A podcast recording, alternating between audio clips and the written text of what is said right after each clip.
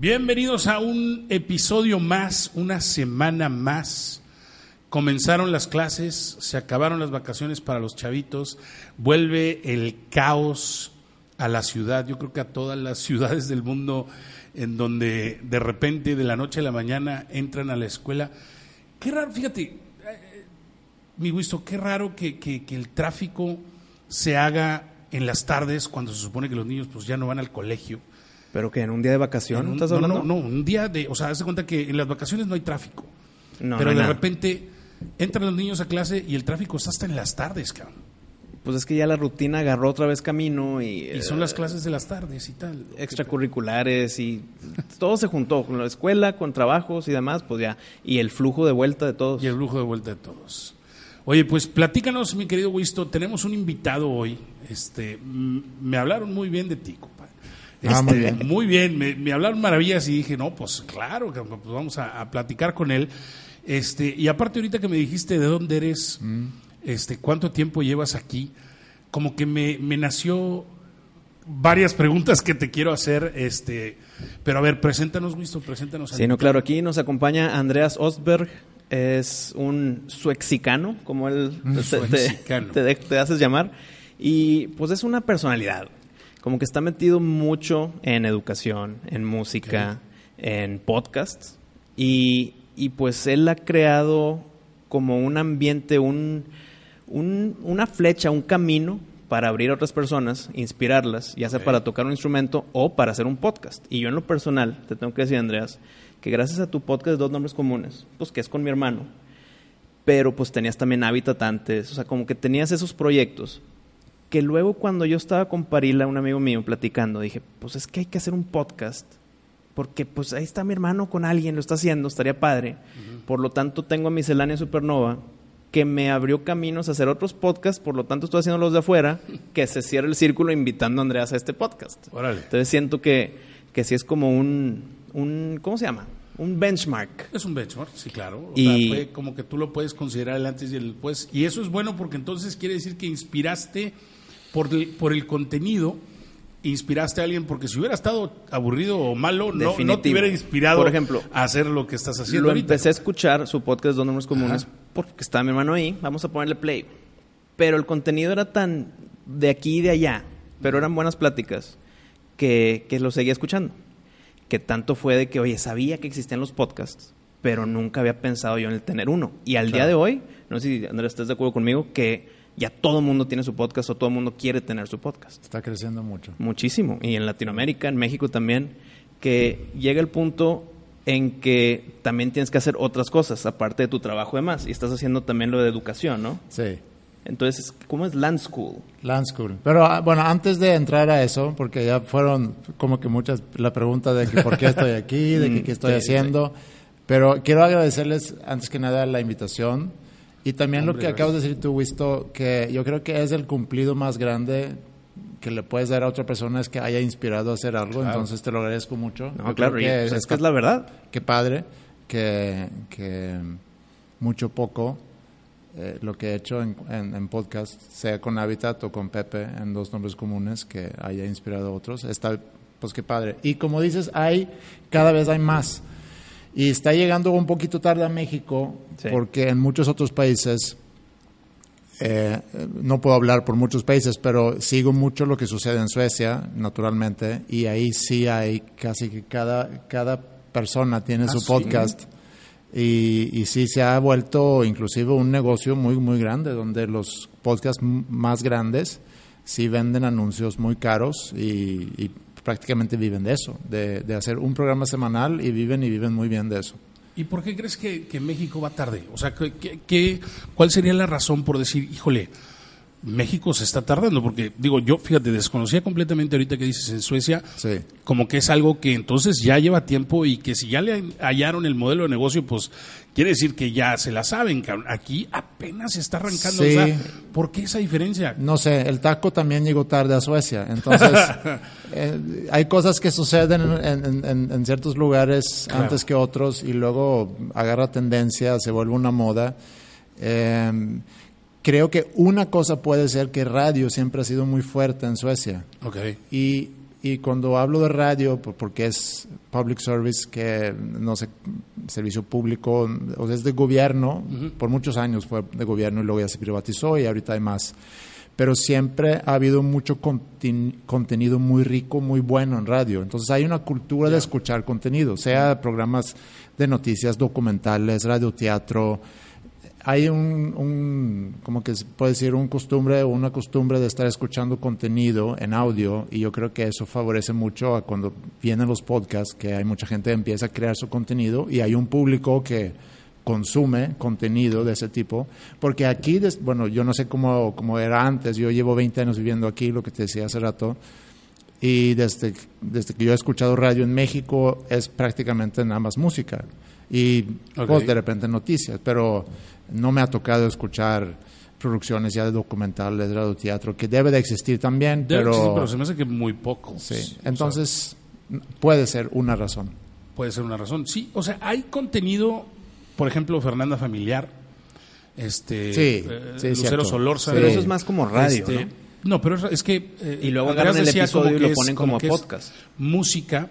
No, no, no, yo me refiero al... O sea, nunca he escuchado, por ejemplo, a, a- a Fernanda Familiar en un podcast. Ok. La he escuchado en su momento, o bueno, la escuchaba Sí. eh, como prácticamente ella platicaba y hablaban de los Sí. estrenos de cine con Lucero Solórzano y tal, pero, pero, y la música era como que una vez cada 20 minutos a lo mejor. Imagen tiene más contenido. Imagen tiene, yo creo Sí. que es como que por ahí, ¿no? O sea, Sí. por lo que entendí, estás diciendo que Suecia a lo mejor y la radio era más como más común el estilo que hace imagen aquí en México Sí. y acá imagen es uno solo y los Y es demás uno no. solo. Y allá hay eh, pues, muchos canales diferentes que tienen sus programación y, y- Claro. sí.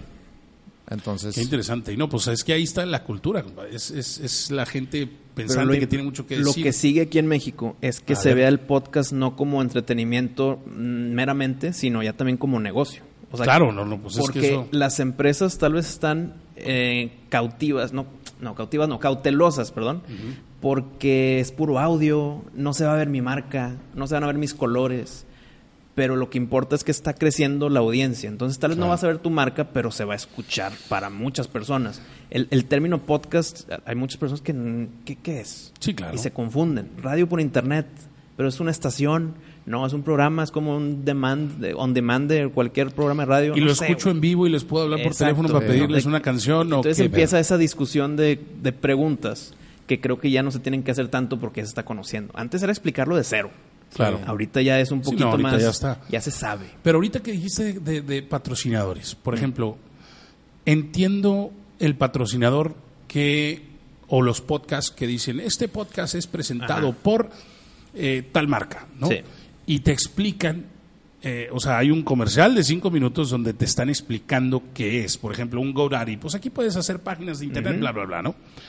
Pero cuando pasan, inclusive en la televisión o en, o en el radio, que dicen, este programa es presentado por Bla, bla, bla. bla, bla, bla. Y ya no vuelven a, decir nada de la marca, ni qué, ni qué. Y al final fue presentado este por programa por, y ya, tal. y ya, se acabó. Dime eso, ¿qué logra, o, o crees que logre vender algo eso? Voy- mira, o sea, es como... eh, yo creo que hay una... Y va a suceder aquí también. Ajá. Está de alguna manera sucediendo con toda la cultura de influencers, donde la marca, donde las marcas buscan a personas con un buen engagement con sus seguidores en redes. Claro. La diferencia entre comprar un anuncio en un periódico o en una revista, que sí es caro, o sea, si tú Claro. quieres la contraportada de una revista, pues pagas va unas una buenas, lana. unas buenas miles de pesos. Sí, claro. Eh, y obviamente que el- la pregunta que la marca hace a, a la revista es, bueno, ¿cuál es tu tiraje? No, pues, no sé, 10 mil, 15 mil, 20 mil.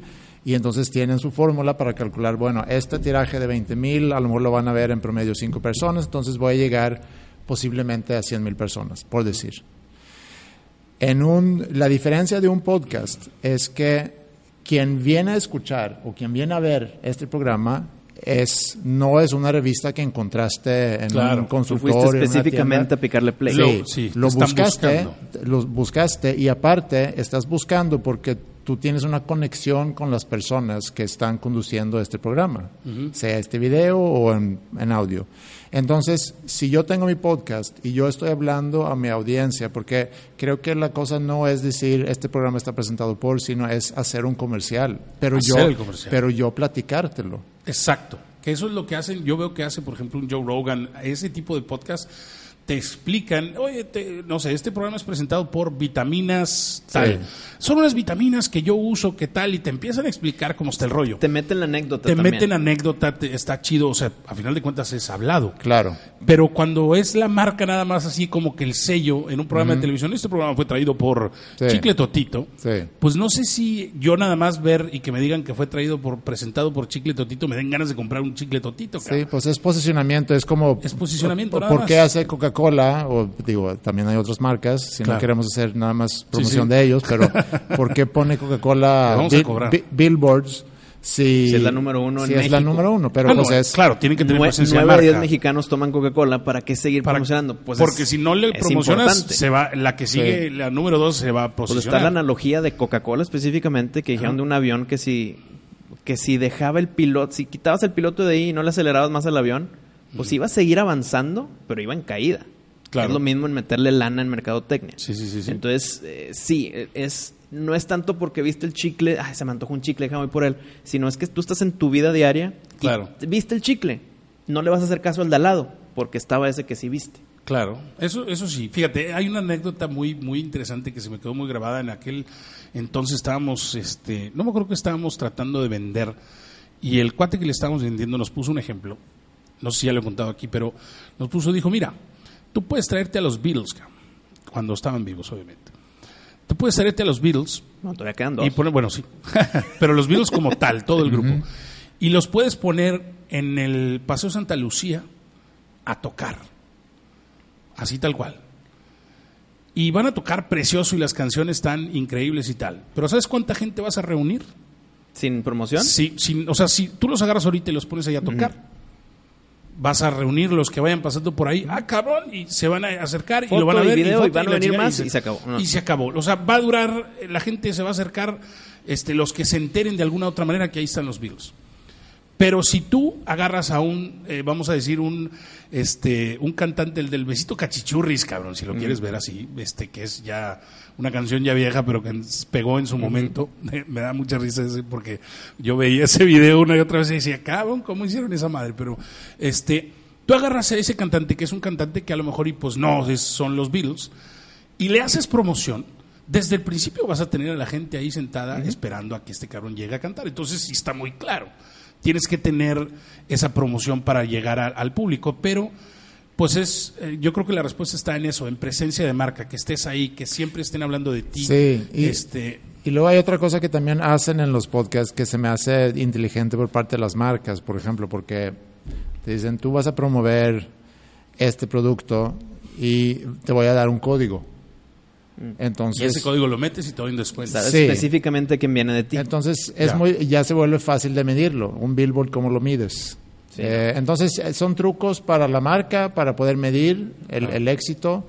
Y, y, lo que te puedo decir, porque escucho varios podcasts suecos eh, y, tienen colaboraciones con marcas durante mucho tiempo, entonces supongo que funciona, porque sé que cobran una buena lana.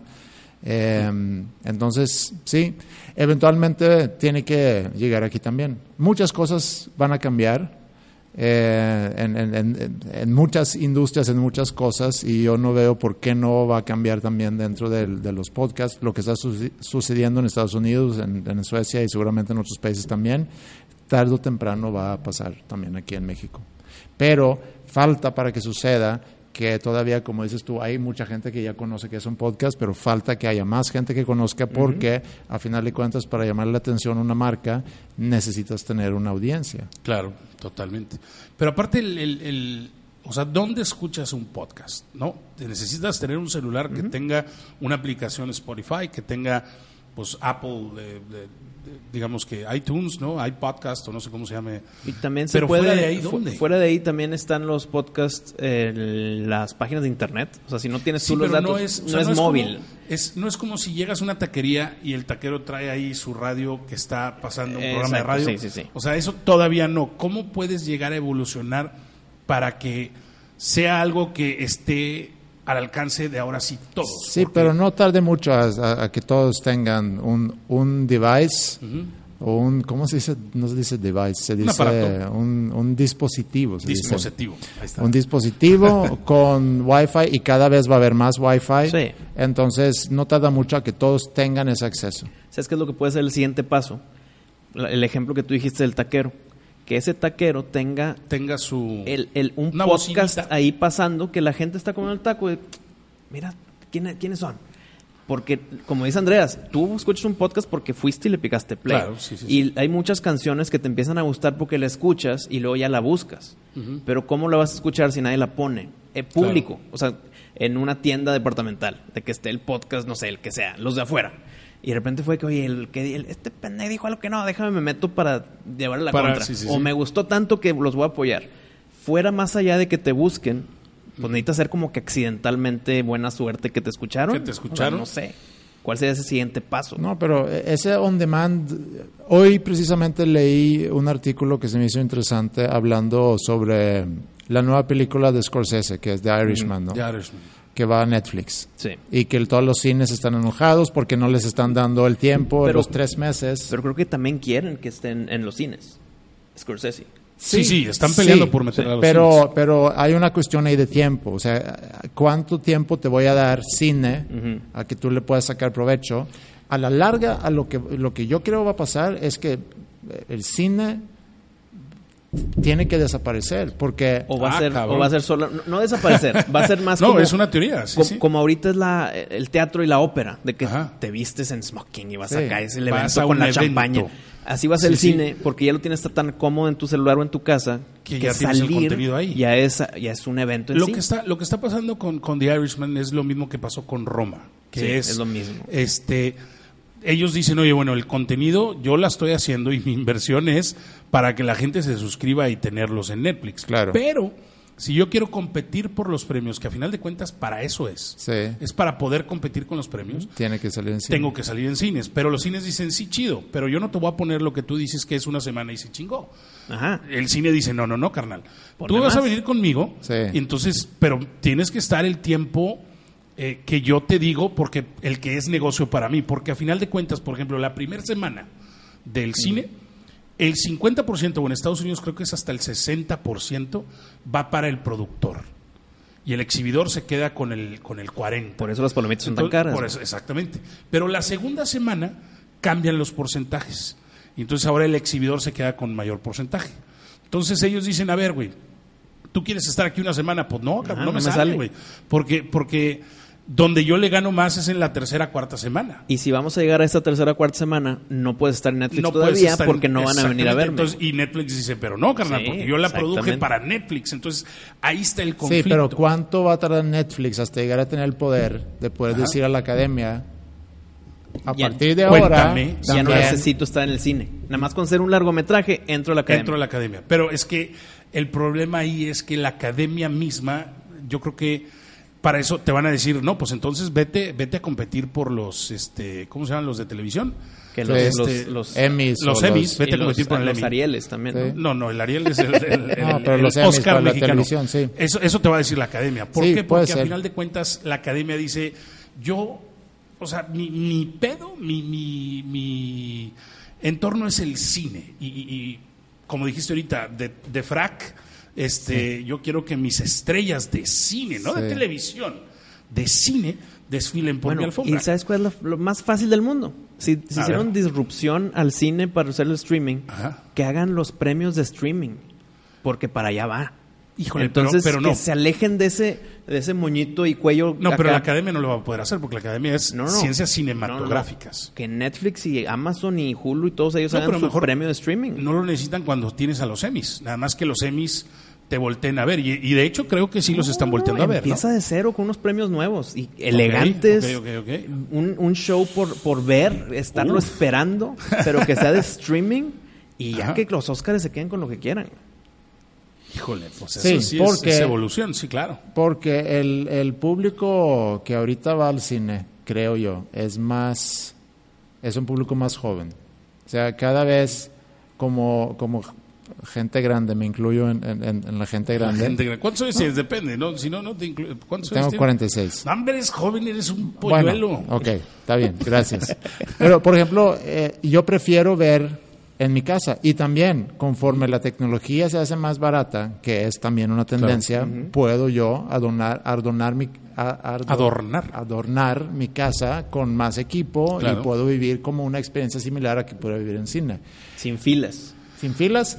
Y, y otra cosa que hablé, pausa. que, que hablé mucho con un, con un amigo músico que estamos ahorita cuando estaban los festivales eh, Lollapalooza, por ejemplo. Dice, está con madre, estoy en mi, en, mi, en mi casa, estoy viendo todos los conciertos, puedo moverme de un escenario a otro con un clic, no tengo que cruzar todo Exacto. un parque Si fundidora. está lloviendo no me voy a enfermar. Sí. Es que eso- quiero ir al baño, sí. voy al baño, quiero una cheve fría, quiero dormirme un ratito.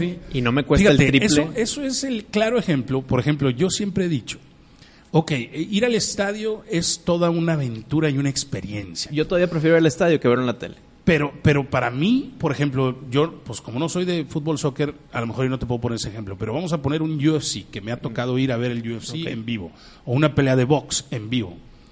Pues yo estoy en el estadio, Cam, viendo eso y veo el ring chiquititito, güey. Sí. Pero el pantallón. Este, el pantallón, pero no, en mi casa estoy sentado en mi sillón. Repetición. Entonces, yo la neta dejé de ir o dejé de buscar ese, ah, pues mira Las Vegas a- a- al UFC, porque yo lo disfruto más en mi casa, porque tienen la cámara lenta de, de repetición, porque estoy viendo el evento, estoy viendo casi casi los poros del güey cuando le abren la ceja. Entonces, como que yo, eh, eso que acabas de decir está clarísimo, es, tengo aquí la oportunidad, si yo pongo un Blu-ray, los Blu-ray siguen estando de moda, ¿no? O sea, siguen estando o ya Se siguen van vendiendo, pero Se van siguen para abajo vendiendo. igual. Por ejemplo, yo fui, acabo de ir a ver el concierto esta vez que estuve en Las Vegas de Celine Dion, de los mejores conciertos que he ido en mi vida. Obviamente no puede ser el mejor, no puedo decir que es el mejor, el mejor ha sido Poison este, o Guns N' Roses, pero de los mejores conciertos que he ido en mi vida. Pero antes de que sea diva Axel Rose. Antes, no, no. Es Momento el- de el- diva. es que momento de diva, no. Fui a Guns N' Roses hace un año y medio, cabrón. Ah, Este, y- diva, y- bueno. diva, diva, y, y- pero me tocó con Slash, me tocó con Claro, este, güey. entonces, no mames, fue, yo me sentí ahí, este, puta, volé, o sea, fue, fue mágico, ¿no? Pero este de, de Celine Dion, que lo, que lo vi en Las Vegas, y es un conciertazo y te hace sentir y todo. Llegué a mi casa y dije, wow, ya después del viaje, me di cuenta que en mi colección de DVDs y Blu-rays estaba el concierto de Celine Bueno, Dion. es- Y creo que es la excepción. Creo que es la excepción Celine Dion, porque es una... Las Vegas prácticamente, o ese hotel, no sé cuál Ajá. era, la contrató para que haga ese show por claro. tres años seguidos, güey. El mismo show. Entonces, si compraste el DVD, pues no va a cambiar el show en tres años, por lo tanto No, va. pero- Pero, un grupo, eh, Guns N' Roses, Ajá. si hace otra gira, el- la producción y el show cambian. Claro. Pero Celine Dion en ese, en ese contrato En es el mismo es el mismo show. Pero a final de cuentas, ¿cuál es la diferencia que yo vi? Pues yo veía el close-up Claro. Celine Dion en las bocinas, como tú dices, puedes poner bocinas súper chidas, se oía chingón, y por más de que yo veía a Celine Dion, pues, eh, así estoy exagerando, se veía todavía más chiquita, en, en donde estaba sentado yo, pues siempre va a estar mejor en la televisión. El pedo es que tú estás dispuesto a pagar los 500 dólares que cueste ese concierto, o los 400, o no sé cuánto cueste, por ir a verla en vivo, cuando en realidad lo que estás viendo es una figurita. Por de estar tamaño. en el mismo Por edificio estar en el mismo que el artista. tiempo y espacio que el artista. Estar respirando el mismo aire, güey. Entonces, eso en el cine yo creo que, o sea, a todo esto iba al cine de esa experiencia de ir con tu mujer o con tu novia o con tal al cine a ver en una pantalla grande que por más este que puedas adornar tu casa, pues nunca vas a tener una pantalla de ese tamaño. Pues no, pero, pero mm, tampoco lo necesitas. Tampoco Eso sí. necesitas una, una pantalla tan grande. Necesitas una pantalla tan grande porque estás relativamente lejos cuando en el Ya acá cine. estás cerca en tu sí, Entonces, nada más para comparar una cosa con la otra, creo que no se puede comparar, para mi gusto, no se puede comparar la experiencia de ir a ver un, un partido de fútbol Concierto. en vivo, un concierto, eh, ir al cine. Ahora, ir al cine es lo primero que podemos quitar porque esa experiencia puedes replicar bien fácil en tu casa. Ir a un, un partido de fútbol, agrégale todo, toda la afición, todo la- el ambiente que se que crea, es muy importante. Pero es- esa diferencia está muy importante porque en el estadio el ruido del ambiente le ayuda y en el cine el ruido es de que te Molesta. saca. Es, Sí. es- es opuesto. Por eso yo no voy al cine o evito ir al cine. Hace poquito me tocó, fíjate, me tocó en una película que a lo mejor y sí era, o sea, no era para niños, pero tampoco era nada más para adultos, era para todo público. Pero eran las nueve de la noche. Y me tocó El- hace el poquito, bebé. El bebé. Pero llore y llore y llore y llore. Y alguien de, de pues, de, la, de, la- de los que la estábamos ahí, sí. de la audiencia, le hace "Shh", y en eso otro "Shh", y el bebé llora y llora y llora. Y en eso se escucha un grito de un cabrón con voz ronca. Y dice, a ver cabrones, ¿a quién están callando? Es un bebé. Se chingan y se chingan. Aquí no callen a nadie. A la madre, cabrón. A su madre. Yo nomás volteé atrás para ver a la chinga. Y el bebé seguía llorando, ¿verdad? Y ya nadie volvió a hacer el shh. Y ese Este, era el y no era, no, no era el papá. ¿No? Era otro güey completamente. Yo me di cuenta porque la voz vino de acá y el bebé venía de acá. Y era, yo cuando volteé, yo sí vi quién era el que, el que dijo, a ver, cabrones, aquí no shh a nadie. Iba con su mujer, o sea, iba con su esposa o con su pareja, este, y, pero como que el güey se alteró, no por los gritos del bebé, sino Sí, porque la por gente empezó a callar al bebé. Entonces, ahí, ¿a quién le das la razón? Pues es que eh, se- no, sí, Mira, estoy lo- como que se me explota la cabeza con esas cosas, pero déjame leer. porque vas al cine. Es como cualquier lugar público a donde tú vas, sabes que hay hay un código de Claro. cómo te debes de comportar, hay civismo y entonces si tú vas con tu bebé para empezar, qué pendejada ir con tu bebé al cine Totalmente. a las nueve de la noche. sí, o sea, qué pedo Sí, sí. este, me altero esos temas. Y luego tienes a tu bebé, grite y grite y grite. Sí, sí. Pero tú a huevo vas a quedarte a ver la película porque a eso No lo sacas. Ajá. Y no lo sacas. No Sí, lo sí. sacas. O sea, estás arruinando la experiencia para todos los demás que están ahí. ¿Qué hubieras hecho tú? ¿Le hubieras dicho algo al cabrón este que al, no, al- probablemente no. Yo no soy de mucho de conflicto, entonces conflicto, probablemente no. Probablemente me hubiera ido. Yo sí volteé así como para ver, para tantear las aguas, Para a ver medir si, las sí, aguas. para medir, a ver si le dices algo o no. Pero la voz estaba muy ronca y el vato estaba, se veía grandote y dije, no, ¿pa' qué? Mira, No. este, Es que todos tienen su argumento. Los chucheros, Ajá. pues es de que, oye, pagué para Pagué disfrutar estar, esto, me estás sacando, cállate. Sí, El señor es de que, a ver, es un lugar público, si el bebé llora, cállense los digo ustedes también. exactamente. Y el papá o la mamá con el bebé, aparte que son las nueve de la noche, si, si yo soy él, yo me salgo. Claro, pero eso es no tener un sentido de comunidad y decir, no, yo quiero ver la película y no pude dejar, a lo mejor y este no Y- pudiste dejar a tu hijo porque no tienes con quién dejarlo. Pues sí, pero y querías ver la Y si película, empieza a llorar, híjole, te sales, se tranquiliza, te vuelves a meter y si vuelve a llorar ya te vas, güey. Pero ya te perdiste la película. Ni modo. Estoy de- yo estoy de acuerdo contigo, Sí, yo, pero soy, yo soy muy extremista. Cuando voy al cine, por eso no, no voy. Y, y porque me, me, me cuesta, me cuesta inclusive callar a las señoras que son Sí, muy, sí. que no me lo van a armar. Entonces, pero aún así no, no les digo nada. Me- si tú y yo vamos al cine y tú de repente sacas tu celular, Ah, tengo uf, ganas de... uf. Pero deja tú, nada más para ver la pantalla. Sí, y sí. esa luz Te me molesta. Claro. ¿Sabes yo qué hago? Literalmente yo sí hago esto. Yo agarro palomitas y se las aviento. En el, en el celular. Ah. O sea, que les, no a ellos, sino al celular. Sí. Y siempre pasa de que, ¡pum! Y voltean para acá y te haces pendejo. Ajá, Este, claro. Obviamente no le vas a decir, "Cállate", no, te haces güey, así como A menos que seas la última pedo, fila contra el eh, Que penúltimo, no hay güey. nadie atrás. este, te haces pendejo y, y pero Entiende se dan cuenta, entienden el mensaje y no lo pagan. Pero ahí es donde, oye, ¿qué, qué? Claro, A mí sí me ha tocado de que si el batito de al lado está así, si le dices, oye, carnal, me encandila tu luz. Sí, Porque, claro. Pues no está chido, ¿verdad? Estás literalmente sí te Y encandila. estás en tu posición de hacerlo, pero el de al lado te puede decir, pues qué pena, güey. Y ahí sigue. Híjole, qué difícil, porque no es que pena, es las reglas están muy claras. De hecho, No, no, este, el- en teoría es apaga tu celular. El civismo no es regla escrita, es regla Es correcto, entre, no es- es líneas. Pero, eh, de hecho, Pepe, un- en algún episodio hablamos de eso y Pepe me estaba diciendo que hay unas salas en Estados Unidos donde, no me acuerdo bien, habría que preguntarle, pero no me acuerdo si tú tienes un botón Que tú puedes como que denunciar. Ah, Te quejas. Eso está chido. Puedes denunciar y vienen. O hay gente, inclusive, si, si, si ven que tú Siempre sacas un vienen, celular, ajá. vienen por ti y te sacan. Sí, sí, sí. sí. Hablas, vienen por ti y te sacan. Bueno, para eso tenía que haber gente fija en cada sala. Mejor de que le picas un botón, entonces ya va alguien como que a, poli- a ser policía. Sí. Y ya puedes silenciar o sacar. Sí. sí, sí, sí.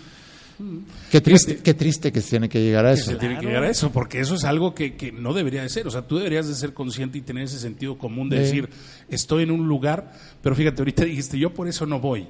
Yo dejé de ir mucho al cine, de hecho, no recuerdo la vez, hace poco que haya ido, de yo este, pagar el boleto para ir. Me invitan porque tengo una columna donde recomiendo películas, entonces me han invitado mucho a premiers de prensa. Y ahí literalmente te quitan el teléfono cuando haces, o sea, imprimes tu pase, entonces llegas con tu pase y te dicen teléfono aquí. Sí. Y pero ahí, te no es, dejan el pero ahí no es para molestar a los demás, es para que no grabes o tomes fotos de algo que sí todavía no se ser, de algo estrena. que todavía no se estrena. Pero no sabes cómo lo disfrutas, cabrón. Porque No, todos claro, los que están ahí están conscientes de que, a ver, estás aquí para ver una película porque vas a escribir una reseña. Entonces, como que todos traen tu mismo, Sí. este, tu mismo pedo.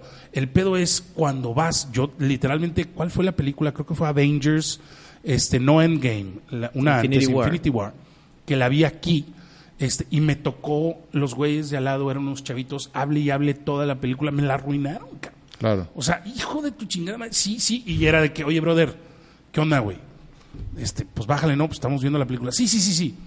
Y, y pasaban cinco minutos y otra vez. Y el güey, ¡ja! ¿qué, qué pedo, güey? ¿Estás viendo la peli o no? ¿O qué? Y me la estás arruinando.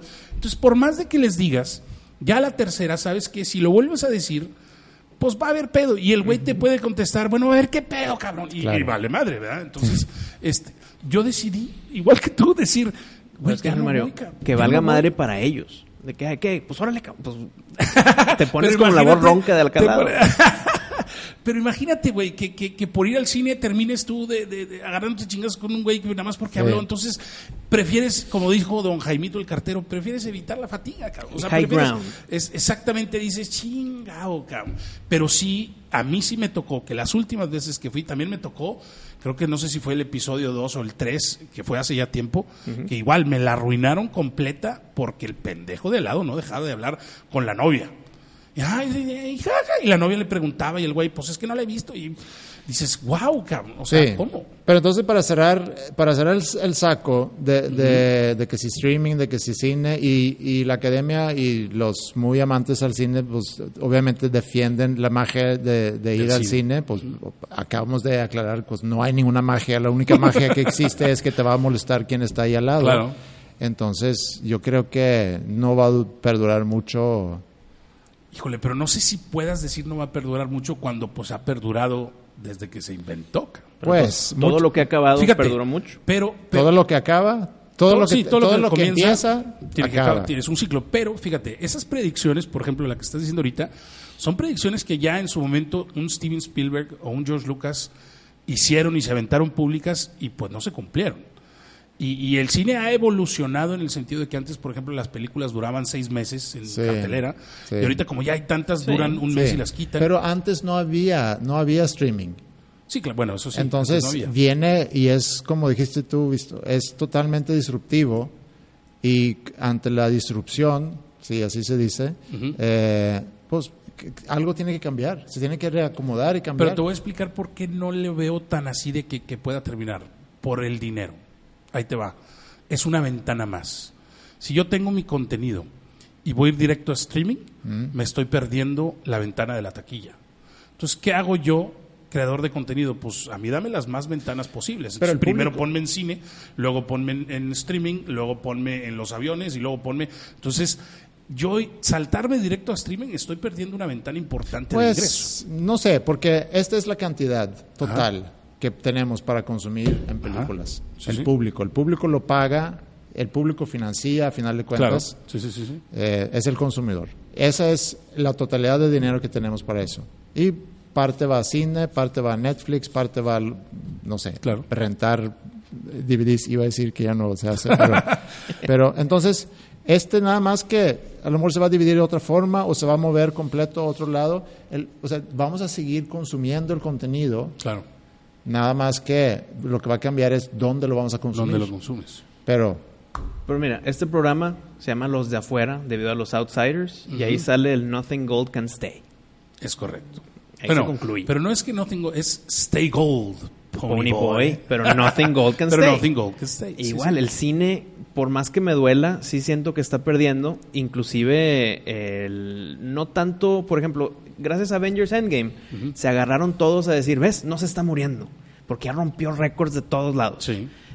Pero quita Marvel, quita ese, esa montaña de audiencia que generó, sí estaba muriendo poquito, güey. Sí se sí, notaba. sí, se güey. notaba en las producciones, en la calidad de las ¿Eh? películas y tal, y de repente un Netflix empieza con producciones súper chingonas. Yo me imagino que The Irishman va a ser una joya, cabrón.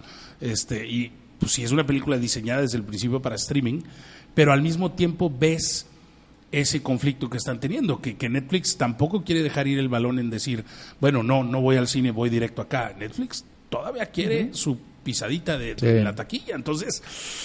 Y en la música, Híjole. y en la música ya lo también lo estamos viendo. El, el, em, el mismo artículo que leí.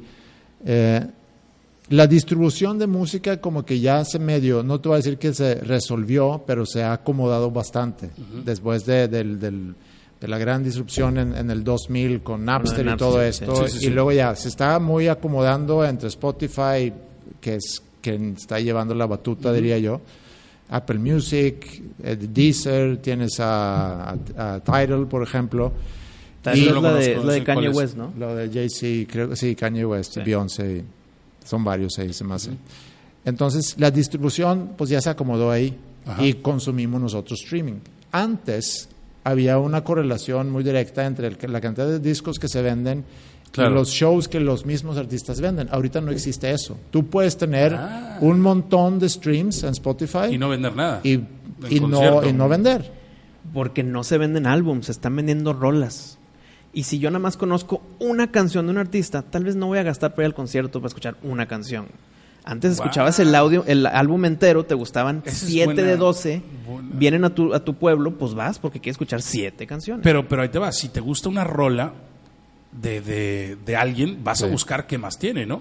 Sí, pero a lo mejor, no, espérame, pero a lo es- mejor lo consumes en- y eso es lo que lo que están viendo. Por ejemplo, los artistas muy grandes, eh, grandes en los que tienen más plays, a lo mejor los streams en Spotify, no son los que venden más boletos. Siguen vendiendo más boletos los actos de rock, aunque rock está, según esto, Muriéndose. muriéndose. O sea, esas Algo- bandas algo son los que... Y sí, otra cosa que podemos ver que ha pasado aquí en Monterrey, lo hemos visto claramente, es que ya no hay conciertos, ya hay festivales. Sí. Porque van a tocar dos que tres rolas, nada más son más populares. Es que sí, es lo mismo que es lo que estaban diciendo de en la película de Yesterday lo tocan mucho el tema de que ya es este güey fit tal y fit tal y todos ya ves que son tres cuatro artistas en un video musical. Sí. Este y todos y como y las rolas ya las componen este 10 Siete cabrones, cabrones, siete sí. cabrones. Entonces, pero sí, es un muy buen punto, sí es cierto. Ya no hay, no hay un concierto de alguien en específico, sino un festival donde ese mismo tiempo que le daban a un concierto lo dividen entre cinco o seis artistas. Pero lo que acabas de decir, de que si te gusta una canción, buscas más, eso es más de nosotros y nuestra generación. ¿Tú crees que no es de las Ahorita ya nada más lo que escucho. No me voy a poner, estoy asumiendo buscarle, porque no sí, soy sí. ellos. Pero si me gusta tanto una canción, vamos a poner despacito, güey. Tal vez la gente no busca más de Luis Fonsi. Nada más quiere despacito y a ver cuál, cuál sigue, a ver cuál me alimentan de nuevo. ¿Cuál me alimentan de nuevo? O sea, es cuál me da Spotify mi recomendación de la semana, güey. Órale. No es yo buscar y picarle play Sí, como hablamos de un podcast. Yo estoy casi seguro que así es, como tú dices. Sí, sí, sí, tiene toda la lógica y el sentido, sí, cierto. Ahora, por ejemplo, un Spotify. Este, yo ahí como que no le termino de entender al negocio, por ejemplo, de la música. En, eh, sí escuché que, por ejemplo, una Taylor Swift no tiene su música ahí porque dice, "Es- a mí no me conviene. Yo soy fan, fan, fan de Pero ya Garth sí, ¿no? Brooks. Creo que ya sí. Se me hace No que sé si ya sí, hace pocas pero- semanas sí, pero, Pero, pero lo era, o sea, no checar. estaba. O sea, a final de No cuentas estaba. era una decisión de que no estaba. Exacto. Sí. Y por ejemplo, un Garth Brooks, que yo soy mega fan, no lo puedes encontrar en iTunes. Ni siquiera para comprarle Van Rouge de, por 1.99. No está el güey. y ni tampoco está en, en Spotify. Entonces, son chingados, está si es el más grande country que ha habido. Y la pregunta es, ¿cómo se dividen? Por ejemplo, un, un, eh, Spotify, cuando tienes, este, está claro, cuando no tienes la suscripción, te venden anuncios y quién sabe en cuánto se lo vendan a los anunciantes. Pero cuando tú pagas la suscripción, Sí. no sé si son 10 dólares o cuánto es. Pues mensual. yo pago 150 pesos, pero es una cuenta de es una cuenta familiar, familiar, sí. y creo que tengo tres o cuatro usuarios. O sea que estás hablando de 6 dólares, 7 dólares, Sí. más o menos. Ok. Bastante es, 7 es dólares, bastante más barato que en Estados en Unidos. Estados Unidos? Sí, Ah. o bastante ¿Y no, tienes pero el mismo contenido? Sí, según yo sí. Wow. Ah, buena pregunta. No sé de Spotify si, si cambia el Si contenido. cambia el contenido, me imagino, porque entonces, ¿por qué lo? Pues yo como gringo mejor compro un, hago mi cuenta en Pues a lo México. mejor no puedes, a lo mejor es por IP o qué a sé lo yo. mejor es por IP, pero bueno, No o sé. en un viaje a México haces Sí. tu cuenta y luego ya te regresas Sí, y vale, no sé vale. cómo funciona eso, pero sé que no se vende al mismo precio. ¿Cómo le hacen para dividir las ganancias entre alguien de tus 6 dólares? Sí. ¿Cómo dividen las ganancias entre tanto cabrón, tanto artista que hay vendiendo tanto? Porque ganas por stream. ¿Ganas por stream? Sí. Décimas de centavo, ¿no? Algo así. Sí. O sea, por decir un número, si tú tienes un millón de streams, eso a lo mejor, voy a decir un número, te genera 40 mil pesos. Ya. Ok, A ti, pero artista, por regalías, Es justo lo que iba a decir. Esos 40 mil pesos tienen que dividir internamente entre el grupo, la distribución, la disquera, el bla, Sí, bla, sí. bla, ¿no? Bueno, sí va, e- es que hay diferentes tipos de regalías. Si quisiéramos hacernos técnicos, podemos pasar por eso. Digo, lo pueden editar y quitar si quieren, pero, No, no, échale, échale. pero, pero una obra, un- una canción genera dos tipos de regalías. Está la regalía de, del, de ¿Del la autoría autor? Y está lo del, Del- máster. el performer. El- no, esa es otra. No, del, del el Esa es puppet, otra, el puppet master, pues. Sí. Ah, ya, ya, ya. De la disquera. De la disquera o si tú pagaste, o sea, básicamente, una regalía para quien pagó la producción de, este, de esta obra. Sí, ok. Si tú compones una canción, vienes conmigo eh, y yo digo, ok, me gusta tu canción, yo voy a pagar la, la producción, vamos a meternos en un estudio, yo lo pago, contrato músicos, productor, etcétera, etcétera, etcétera. Masterización, mezcla, masterización, ok, ya tenemos la canción. Entonces, yo tengo el derecho a 50% de los ingresos de esa, esa canción, canción. porque yo lo pagué. Claro. Tú tienes derecho por autoría al, al resto. Ok. Eh, y Entonces ahí te tienes que dividir entre... entre Sí, 50-50. pero los, los, eh, eh, las regalías que se genera en un lugar como Spotify es de master. Y luego... No necesariamente de... No, de autoría, porque de autoría, bueno, es que, bueno, ya confundí un poco a quienes están escuchando, pero para cobrar esas regalías tienes diferentes mecanismos. Sí. Tienes, por un lado, SACEM, que es eh, la Sociedad de Autores Mexicanos, creo que se llama, así, SACEM, eh, se encarga de juntar tus regalías por autor. Y ellos, seguramente ellos también van con Spotify y con, Claro. con Deezer. Sí, sí, con son, es una sociedad de gestión colectiva Sí. que, que Para cobran por ti, para como, autores. como BMI o qué? Eh, no, porque es, eh, BMI es una... Sí, BMI en Estados Unidos. Sí. Es como, sí, sí, es una O- sociedad de gestión o ASCAP, colectiva. por que- ejemplo, en Estados Unidos. que sí. son como los sindicatos que, que a final de cuentas Sí. cobran por ti. Ellos son los que hacen la labor y Se te un encargan que te caiga la lana. Sí. Se encargan que te caigan la O sea, ellos te mandan el cheque. Sí, es muy técnico y lo expliqué bastante mal, entonces mi recomendación es que, que lo quiten.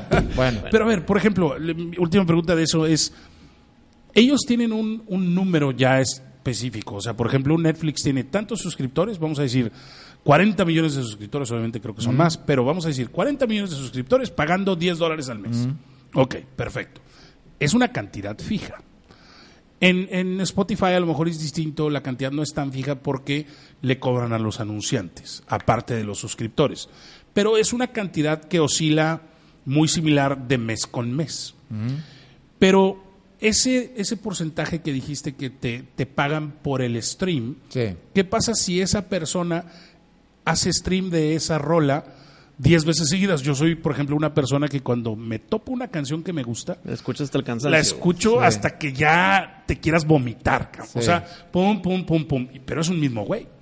Pero Sí. Entonces, son los plays, ¿no? son los, son los ¿Son los plays o es el cada vez que los, le hacen stream? Es que una, una cosa es desconozco si cuentan del Los mismo del IP, eso no sé. Y la otra es que Spotify sigue perdiendo dinero. Está perdiendo, eso era lo que iba. O sea, Sí. debe de perder dinero, porque si tengo que pagarle a este güey por la cantidad de stream, Sí. pero yo estoy limitado en mi cantidad de suscriptores, pues ¿cómo le voy a hacer si tu canción la streamearon un millón y a ti un millón? Por eso y también el mismo perdió cabrón. Movie Pass. Eso de que pagabas una suscripción para ir al Sí, cine sí, las sí, veces que quieras. Y, y, pues no, ¿No jaló? No jaló. No jaló. Pero lo que, que- lo que quiero pensar es que una empresa que hace poco se introduzco, intro- Introdujo. introdujo a, a la, a la bolsa de valores en Estados Unidos, en, en Nueva York, seguramente tiene un modelo de negocio donde en sus proyecciones llegan a, a darle vuelta a eso, de que nuestros ingresos a través de suscriptores Claro. va a ser superar, va a ser mayor de lo que en algún momento, bajo cualquier tipo de circunstancia, eh, llegásemos a pagar a, los A las regalías. Entonces, Pero tú, tú crees eso porque dices, es lo lógico, que alguien de ese tamaño eh, tenga bien planeado para dónde va. Pero yo lo que me he dado cuenta, o en mi experiencia poca o mucha de vida, es que hasta los grandes a veces están bien pendejos y no saben. O sea, por más estudios de mercado que hagan, de repente se topan con un... sí "La pasa. cagué". Sí, pero Este, entonces, por ejemplo, un Netflix. Yo, yo no puedo entender cómo cada vez que leo que Netflix trae un déficit de no sé cuántos billones de dólares, Sí. dices, ¿cómo, cabrón? Si se supone que por mes, en base a tus suscriptores y a lo que pagan, estás ganándote dos, tres billones de dólares mensuales. sí. ¿Cómo es posible que debas tanta lana, cabrón? Tal vez para el Este- inicio están pagando a bancos o están pagando sus propias producciones. ¿Cuántas producciones no hay, güey? Pero Cada- no, no, es que no, in- Netflix no inició eh, de, un- de la noche a la mañana y vamos a hacer. No, o sea, no, Netflix claro. ya tenía tiempo. Fue pura como renta un blockbuster. y entregar el Entonces, disco, Tenían dinero y fueron creciendo. ¿En qué momento se volvió, se convirtió algo que ni teniendo varios billones de dólares de ingreso mensual puedes solventar? O sea, la, la empresa en realidad está en números rojos, cabrón. Este, entonces ahí es donde dices tú, de verdad, esos genios que deben de estar detrás de una multinacional como es, ¿cómo no lo tienen calculado o de verdad o no, creen que y- no, yo creo, obviamente lo tienen calculado y hay un y, y- y saben que necesitamos llegar a, a esta cantidad de suscriptores Para poder tablas. ser rentables. es está- eso está muy muy este, pero por y ejemplo, acuérdate que Spotify no paga producción de la música, o sea, no, Sí, claro, no, es nada más, no les este, cuesta. no les y yo creo que Netflix, aunque sale como productor, desconozco cómo funciona, pero dudo que, pues, que Netflix es el único que financie la producción de la nueva no, película de haber- Irishman. exactamente, debe de haber varias este, Lo Sí. terminan comprando. hasta donde yo tengo entendido, pero ahí sí no te sé decir a ciencia cierta, es por ejemplo en, en el ejemplo de Roma, Netflix obviamente financia a Roma, pero Roma también los productores o la productora de Alfonso Cuarón o tal eh, agarraron dinero del 212 del artículo 189, tal, Entonces, entonces si recibe dinero, se tiene que distribuir Sí, también a aquellos. No, no va todo a Netflix. Son- Por más que haya sido suscripción, suscriptores de Netflix, no Así se va es. 100% a Netflix. No se va 100% la lana de Netflix. Entonces, pero ahí es donde dices tú, entonces, pero ¿cómo estás en números rojos si alguien más te está también aportando para producir, cabrón? Sí. O sea, ahorita me llamó mucho la atención que dijiste, yo no sabía eso, que dijiste, Spotify está perdiendo dinero. ¿Cuánto tiempo más pueden aguantar de perder dinero? O sea, ¿qué empresa puede aguantar? Chingue su madre, ¿cuánto lleva de existir Spotify como para decir, ah, llevo, no sé, seis años perdiendo dinero? Pues ahí, cabrón. Pero pues, ¿cómo? una empresa como Spotify, una empresa como Tesla o Ajá, son empresas que obviamente están apostándole al futuro. Claro. porque ven lo que viene y, y es una apuesta, a, como cuando yo decía hace rato, y un poco para provocar también el, el- el que el cine va a desaparecer, pero si vemos las tendencias por donde se van moviendo, eh, habla, el futuro habla a favor de un lugar como Netflix o como Spotify. Claro. que a los que montan cines en plazas comerciales, que las plazas comerciales también van a desaparecer tarde o temprano, porque Sí. la gente consume Amazon y demás. Sí, entonces es Sí, sí. una apuesta a, a lo que nosotros pensamos va a ser el futuro. Y ahorita tenemos algunos indicadores que hemos podido seguir durante los últimos 5 o 6 años que nos dicen que vamos en estas direcciones. Pero ¿cuánto puede aguantar la bolsa de alguien o de, de estarle grupos metiendo y metiendo y metiendo. de estarle metiendo, metiendo, metiendo por tantos años a, a esperar a que llegue el futuro? cabrón? Porque si me dices tú ahorita, estos güeyes están perdiendo lana, ay güey, ¿cuánta lana están perdiendo y cuánto más pueden aguantar a que llegue ese No futuro? sé. Por ejemplo, ahorita dices tú, los centros comerciales van a desaparecer. puedo estar de acuerdo contigo, pero a lo mejor y hasta cierto punto puedo decir, híjole, no sé si te la compro. ¿Por qué? Porque la gente va a querer seguir saliendo. Este, y cuando hace calor quiere irse al climita aunque no compre ni madre. Pero Este, vete a Japón, ¿cuánta gente no sale de sus departamentos, ahí Trabajan en su casa, les traen su Uber Eats, Pero eso es algo les muy traen su distinto. corner es como shop, una- les traen sus... Es, es, es la, la- Es otra el cultura. Es otra cultura, Sí. eso iba. Entonces no, no sé si puedas comparar este uno con otro. Pero Te para, puedo decir- para allá él se va el camino. Te puedo decir muchas cosas que yo creo que van a desaparecer, pero A ver, échale, échale, vamos a hacer una... ¿a ¿Qué crees tú? Así como, por ejemplo, ahorita que dijiste los centros comerciales, yo te digo, no estoy tan seguro, Bueno, tampoco voy en contra, pero no Centros, estoy tan seguro. centros comerciales tienen que disminuir mucho Ok. y ya estamos viendo, digo, no tenemos que ir muy lejos, pero si te vas a Mercedes, por ejemplo, o si te Ajá. vas a McAllen, eh, Ah, sí. está empezando a Pero por cerrar locales porque ahí. yo te voy a decir por qué creo eso, porque los, los que siempre, o sea, en McAllen, en Bronzeville, en Mercedes, todo eso, la mayoría del público que iba, de la gente que iba, era gente de aquí. Sí, que y ahorita allá. hay más Y ahorita oferta aquí aquí. hay más oferta, Sí. ya, ya tienes esas tiendas aquí, entonces ya Estoy de acuerdo. te vale madre y no vas. Sí, estoy de Pero acuerdo. están hablando de centros comerciales, es como un lugar grande con muchas tienditas. Sí, claro. Pero las que están desapareciendo son las tiendas departamentales. Eso es, que, que es pero que son las tiendas anclas en Sí. un centro comercial. Exacto. Sí, sí, sí. Entonces, a ver, era el centro comercial. Sí, cine creo que va, va a cam- tener que cambiar. Las universidades, creo que muchos van a desaparecer. Que ahorita nos Porque platicas de va- eso. va- yo, fíjate, ahí sí estoy de acuerdo. Ahorita se me hace lo más obsoleto. Este, Sí. La única razón por la que yo le diría a mi hijo, vete a la universidad y te, ahí te va el para, para pagar la universidad, es porque lo siguen pidiendo las empresas como requisito. Y, y- y cada vez lo van a pedir menos, creo yo. En el Pues la momento que lo maestría ya dejen no de la pedir, piden, güey. La maestría ya no, ya no es Ya- parte ya vale de... madre, ¿va? Y- Oye, y- tengo maestría y este güey no tiene. Y les cayó bien el otro. Se van con el otro. No Sí, sí. porque ya es que alguien ahorita tiene la educación está tanto en online, está tanto que, que yo sí creo que sales más capaz. Es más, yo sí creo que hasta la universidad hasta te apendeja. O sea, te crea disciplina, No sí, te apendeja, pero te te, apendeja porque los que te están enseñando no necesariamente son los güeyes más certificados para enseñar. Pero no es tanto, eh, no es tanto por eso, sino eh, es muy caro, es, es mucho tiempo. Te endeudas. Te endeudas, Sí, te claro. endeudas, es mucho tiempo.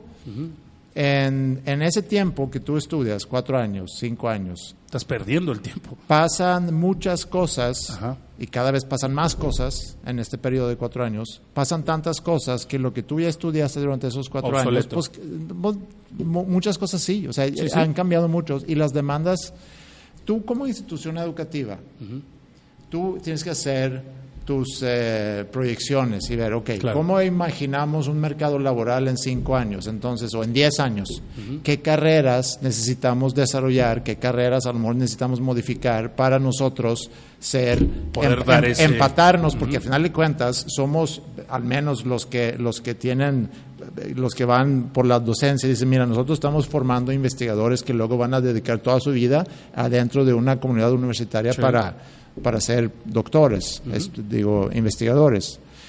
Pero estamos formando gente para un mercado laboral. Entonces necesitamos estar muy al tiro con, bueno, cómo se va a ver ese mercado laboral en cierto periodo. Claro. Y necesitamos adecuar nuestra oferta para poder, para poder eh, cumplir con esa demanda que va a existir. La cosa es que no sabemos cuál va a ser esa demanda. Y cada vez sabemos menos de esa demanda. Por lo tanto, esto que están preparando o que deben adaptarse no lo están Sí, haciendo. ahora, eso no quiere decir que no nos tenemos que formar. Al contrario, Ah, claro, no, no, no. siempre tenemos que Sí, estar sí. aprendiendo, pero yo creo que va a cambiar.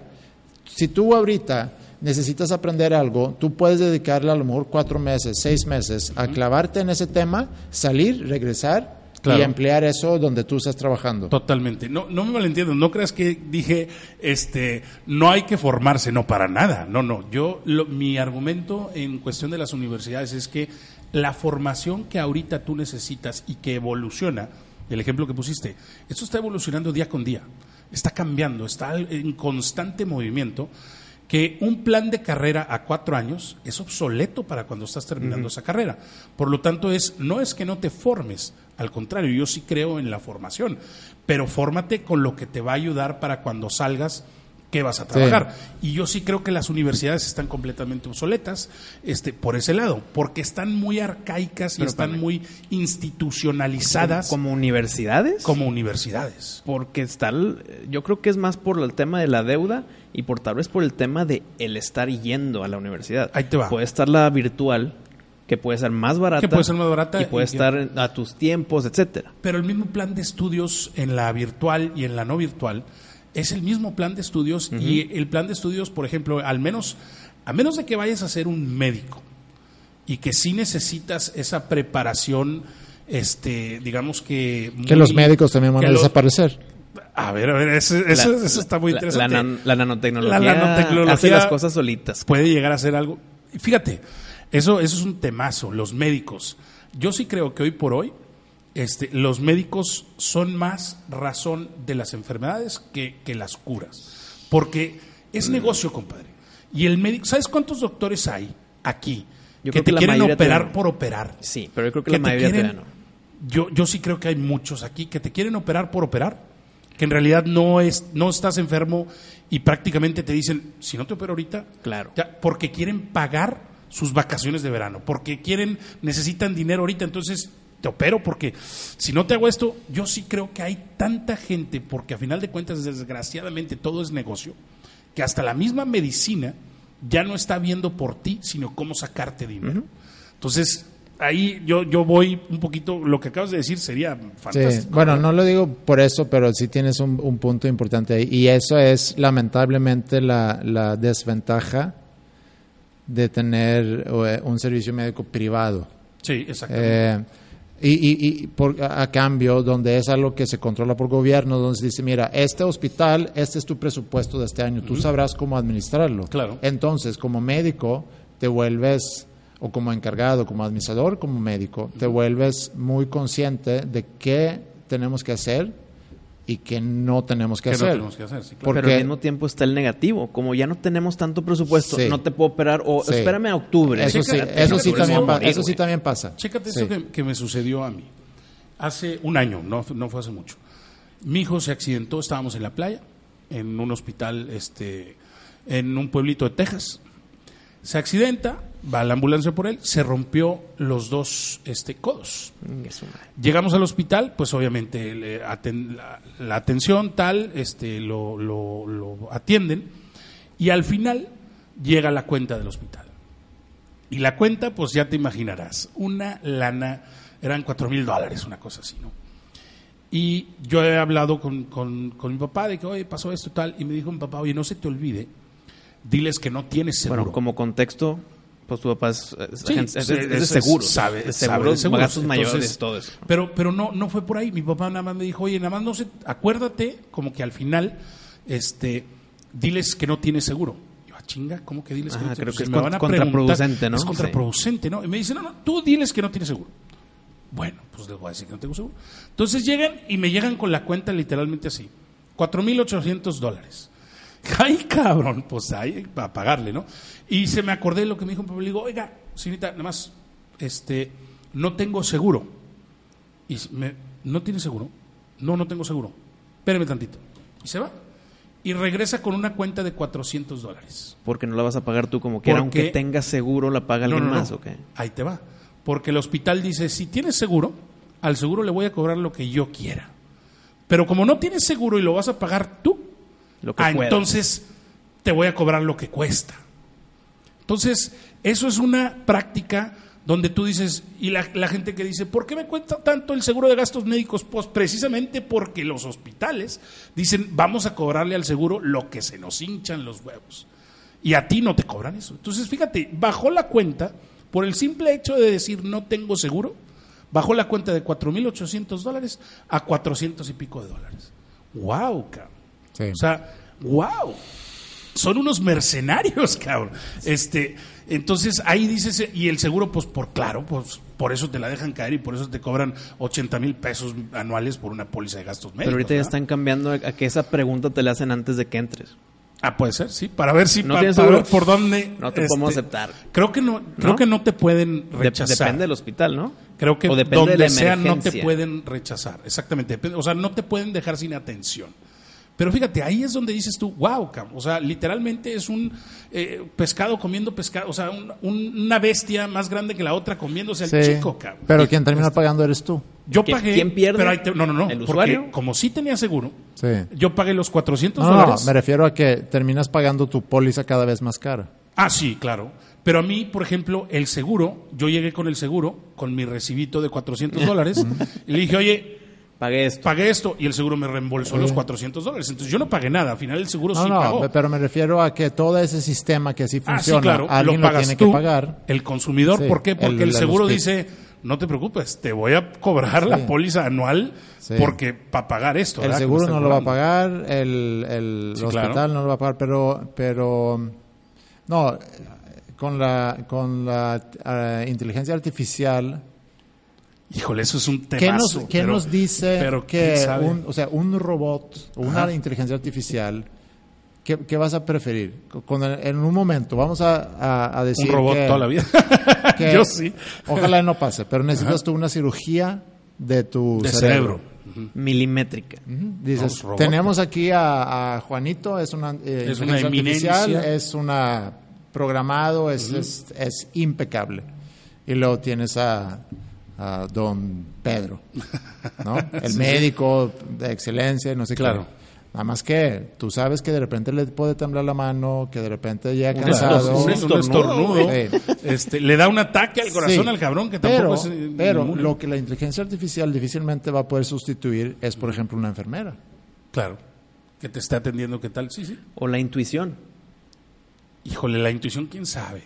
El, el- el- Porque- porque- Creo que no va por aquí, creo que va por allá. Y aunque los datos te digan una cosa, a veces tienen la razón por Híjole, el otro pero lado. ahí, ahí el ejemplo claro está este, los, los carros que ya se manejan solos. La intuición de este, virar en un tráfico, en un tal, pues es la, la intuición o los reflejos del ser humano a esa máquina que va en, te- en teoría impecable y te lleva de un lugar a otro. Con sin- eso no te tengo un contraargumento. Con lo de los carros inteligentes, sí. Pero viene, puede ser lo mismo, ¿no? No por nada la máquina, no sé si ya hay, me imagino que ya hay muchas, pero una de esas máquinas ya autómatas de medicina se llamaba Da Vinci. Sí. El de los tres brazos de seis grados de libertad y la De que, oye, pref- ¿qué quieres que te opere el cerebro? ¿Da Vinci o el Ramírez acá? Hijo de su cara. Pues te vas con el Da Vinci, güey. Te vas con Da Y eso es una operación. Pero también están las inyeccio- inyecciones de nanotecnología, güey. Sí, Que esos son mini robots que van específicamente a las células malas o este o al cáncer, no sé cuál. claro. Y ya no te da, ya no se te cae el pelo, ya no te da de que Fíjate, mal, yo mal de estoy mal. desconectado de esa información. Porque es, es tan específico el ataque Sí. Que tu cuerpo tal de las, tus antivirus están de que, ah, alguien me hizo la chava por mí, güey. Toda madre. Pero fíjate, aquí el problema yo no veo tanto en el, en el, en el tratamiento de una enfermedad, sino más que todo en el diagnóstico. O sea, por ejemplo, hay doctores aquí, aquí en Monterrey, hay un güey que, ¿para qué decimos nombres? Se apellida Schwartz o no sé cómo. Este, Ya estás diciendo el sí, sí, no el nombre, por el apellido no te pueden decir, "Eh, era mío", cada quien sabe. Pero que no sabes las veces, yo que estoy ahí, este, que conozco el mundo de los seguros y tal, no sabes las veces que lo han descubierto tratando de operar a gente que no necesita que la operen. Pues, Y es sí. considerado una eminente, no tienes que ir con ese güey. Y pero si vas con ese güey te va a decir, te necesito operar mañana. Este, y no tengo espacio, entonces, pero te tengo que meter mañana a ver, te intercalo algo. A mi papá le pasó eso, cabrón. O sea, fue con este doctor porque lo recomendaron muchísimo y, y fue de que mañana mismo, eh, preparen quirófano, espérate, cabrón. No, sí, es que si no te opero ahorita tal, oye, no, pues una segunda opinión y pues a final de cuentas en el mercado en el que estamos, pues tuvimos segundas opiniones mucho más este, valiosas que la de este pendejo y Oye, no, güey, ¿cómo? ¿De veras te querían operar? No, güey, te hubieran desgraciado, te hubieran tal, tal. Y era una operación de s- a lo mejor y millón de pesos o cien. O sea, este sinvergüenza hace su lana operando gente que tal. ¿Cuántos crees? Ese güey nada más está aquí. ¿Cuántos crees que haya como él, cabrón? En el mundo. Entonces, yo creo que el problema más que todo es el diagnóstico y no tanto el tratamiento. El tratamiento sí te lo puedo dar a que va con la nanotecnología o a que un robot te puede operar. Pero el diagnóstico, Pues viste, ¿Lo haces de la misma forma? de la misma forma. Pues sí.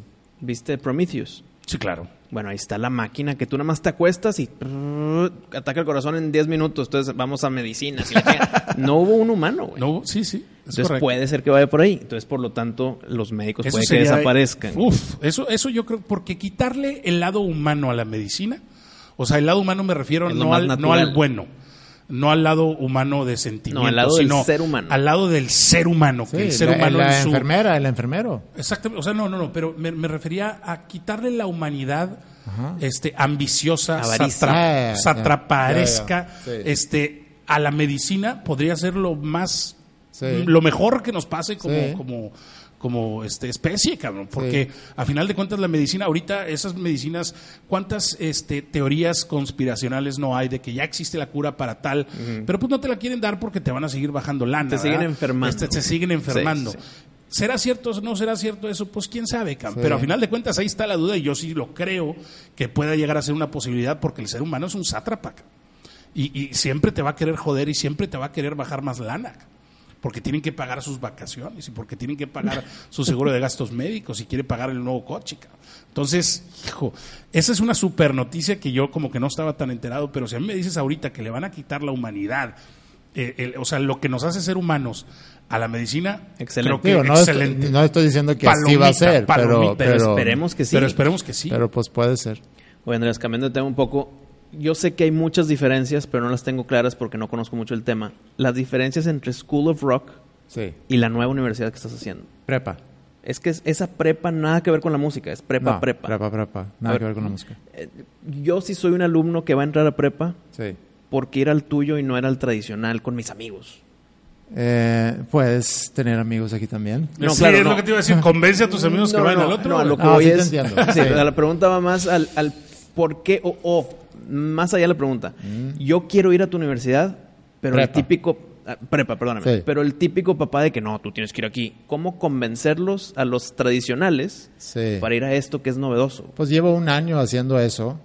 Eh, ¿Cómo se llama? Land School. Land School. Sí. Y hace mucho que empezamos a idear. Eh, el- empezamos con School of Rock hace 10 años y desde antes de abrir School of Rock habíamos tenido una, un gran interés por la formación, por la educación. Eh, abrimos School of Rock porque teníamos ese interés y también por, interés por la música, entonces se nos Se- hizo... se compaginó. Sí, abrimos Color Rock y ahí realmente nos dimos cuenta lo increíble que es formar parte de procesos formativos, en este caso con músicos, pero lo que son capaces de hacer cuando tengan esa motivación, cuando puedan desarrollarse, cuando tienen objetivos claros, etcétera. Y también vimos con ellos ya cuando, conforme fueron creciendo, entraron a prepa y estaban por graduarse, que andaban muy confundidos todavía de que, bueno, ¿qué voy a hacer después de prepa? Y pensamos, bueno, prepa es, es, para empezar, es una edad donde andas como que por todos lados, ¿no? O sea, estás entre 17 y 19 años, te estás convirtiendo en un adulto, te estás convirtiendo en un mayor de edad, deberías Independiente. estar independiente, o deberías de, es un proceso de maduración natural también. Y y vemos, bueno, falta, falta una preparación ahí para poder tomar esas decisiones, por un lado. Por otro lado, lo que decías tú hace rato del, del modelo educativo que de- del cual podemos pedir mucho porque han cambiado tantas cosas en el mundo y seguimos en, en muchos casos con un modelo que es del siglo pasado. Totalmente. Entonces, surgen, eh, y no es que sea idea original de nosotros, sino nosotros estamos retomando muchas ideas que han empezado, empezando a surgir alrededor del mundo. Y hace unos 15 años hay un modelo que se empieza a formar por parte de, de grandes empresas, instituciones educativas, donde definen bueno, aparte de lo tradicional que necesitamos sí aprender, que es básicamente leer, escribir, sumar y restar, matemáticas, Claro.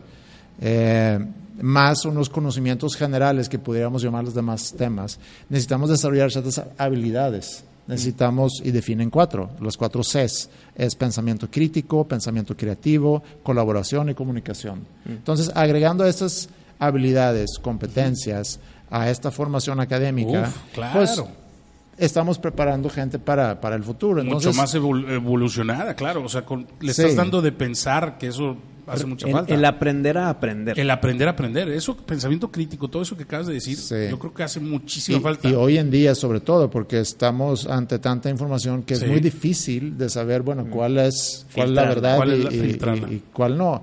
Bueno, agregado a eso, vimos muchas otras cosas que nos gustó mucho. Uno es el concepto de la microescuela, de que no sea una escuela muy grande. Esta prepa, por ejemplo, es para 90 estudiantes, cuando ya tenemos tres generaciones. Queremos tener básicamente dos salones de 15 por cada generación. Y eso, eso por ejemplo, ¿cuál es la ventaja para el estudiante? Pues la ventaja menos? es, es, y ese es la gran, el gran intento nuestro, es poder personalizar la educación. Totalmente. Es poder ver, bueno, cada quien qué necesidades tiene y entre menos grupo tengo, más atención le puedo prestar a cada uno. Claro.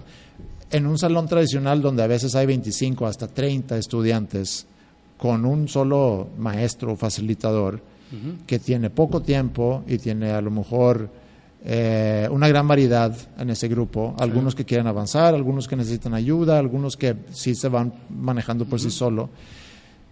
Pero al final del día hay seguramente muchos que se quedan con dudas y no ven, bueno, ¿cómo voy a resolver esas dudas? Claro. Y se vuelve muy frustrante para el estudiante y para el maestro porque pues no tengo tiempo para atender a los que necesitan la atención y los que necesitan la atención pues se frustran, van a sus casas, en las casas, a lo mejor cuando mi hija viene ya, ella está, digo, la más chica está en séptimo, cuando ella viene y me quiere pedir cosas de matemáticas, yo no la puedo, yo no la puedo ayudar.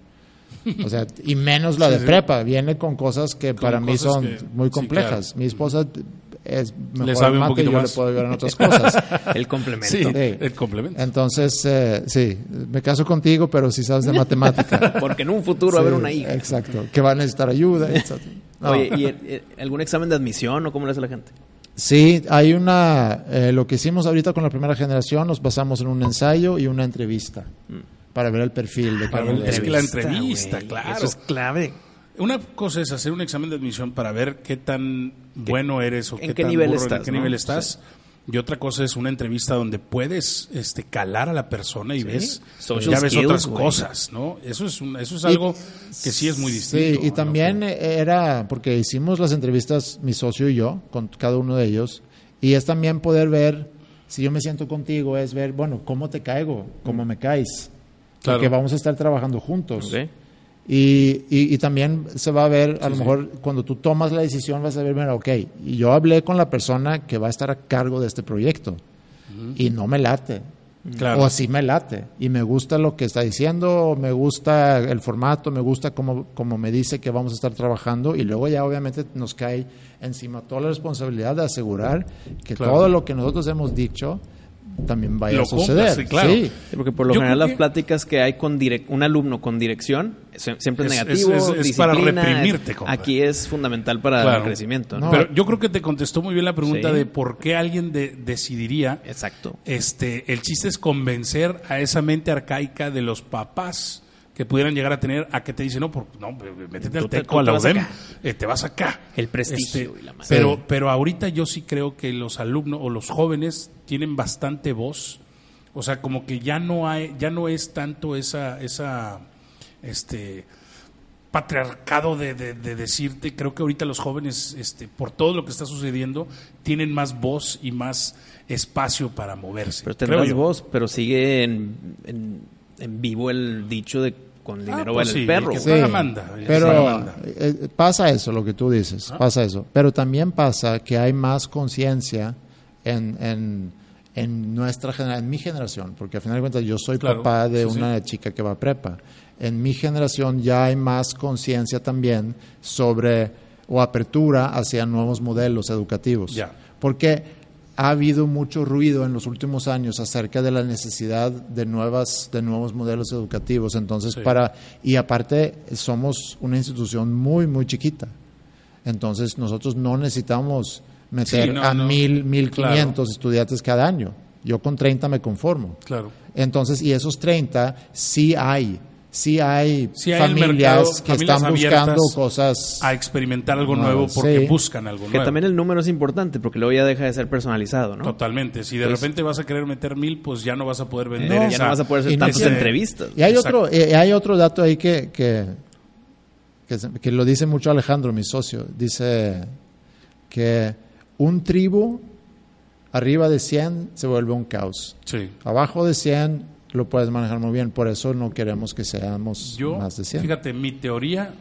de por qué estamos este, como estamos en sociedad, o sea, a nivel mundial, es que el ser humano no está diseñado para vivir en sociedades de tan alto número.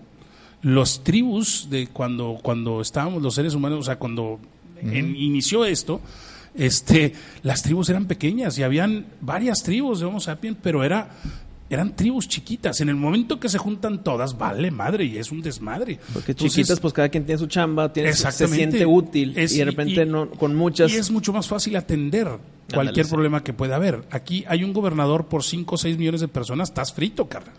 O sea, y más un presidente por 80 millones de personas, estás empinadísimo. O sea, el ser humano, creo yo, no está diseñado para que sea así. Vivir en sociedad, sí, pero una sociedad del tamaño de una tribu. Sí. Eso es lo que digo, siempre he pensado eso. Luego ¿no? necesitas liaisons entre uno y el otro, que se va no, como... es- un pedo. se- claro. Son caminos a que se vaya haciendo grande y grande. O sea, es inevitable Sí, esa es comunidad, inevitable, pero Sí. híjole, cabrón, creo que no, no estamos diseñados y por eso nos ha ido tan mal, porque ahorita creo que el problema del ser humano, el principal problema es creer que vive en un mundo evolucionado. Y en realidad no, cabrón. O sea, el, el ser humano es, es, es un pinche eh, orangután que nada más tiene creatividad, un poquito más, ¿no? Este, pero a final de cuentas... y el opposable y el-. Sí, el opposable thumb, pero a final de cuentas sigue siendo una especie más este, que, que no necesariamente está tan evolucionada como cree. Hay una, hay una paradoja ahí, y, y hoy mismo lo pensé, hay una paradoja en que, por un lado, tendemos a pensar nosotros que somos la, la mera onda en- del Sí. universo, ¿no? y por ende tenemos nuestras creencias que vivimos, ahorita vamos a vivir, ahorita hablamos de los médicos y, y que cada vez vivimos más, Claro. ese es un hecho. Ya nació la primera persona que probablemente va a cumplir 150 años o más, no sé. Pero el hecho es que vamos evolucionando y vamos, vamos eh, mejorando como especie, pero eh, somos una especie, nuestra especie en particular lleva 200 mil años. Sí, no es nada. En una historia del universo que casi son 15 mil millones de años. Somos una O sea, somos una cosita. nada, somos una nada. Totalmente. Entonces, y, y como decíamos hace rato, todo lo que inicia tiene que terminar. Eh, nuestra especie, pues en algún momento también va a terminar. Pero bueno, regresando a, a mí, a mi vida, vamos a suponer que yo voy a vivir 100 años, pero por pensar que pues yo soy la mera punta lanza de la evolución de toda la historia, entonces no puede ser que yo nada más voy a vivir 100 años. Y por Claro. ende la creencia que pues vivo para siempre. Vivo para siempre, sí, claro. Ok. Uf, ese es un tema. Sí, pero ese es otro tema. No, no era para entrar ahí. Eh, pero lo que yo pensé hoy es lo, la inmensa capacidad que cabe dentro de una persona. Sea, porque al final de cuentas somos de la misma especie, no somos tan diferentes. Aún así, hay gente que se dedica todos los días a nada más ver cómo se friega al, al otro. Claro. Y hay gente que son capaces de idear conceptos nuevos, de evolucionar industrias, Sí. de, de descubrir planetas, de, Sí, sí, sí, sí. de lo que, de lo que quieras.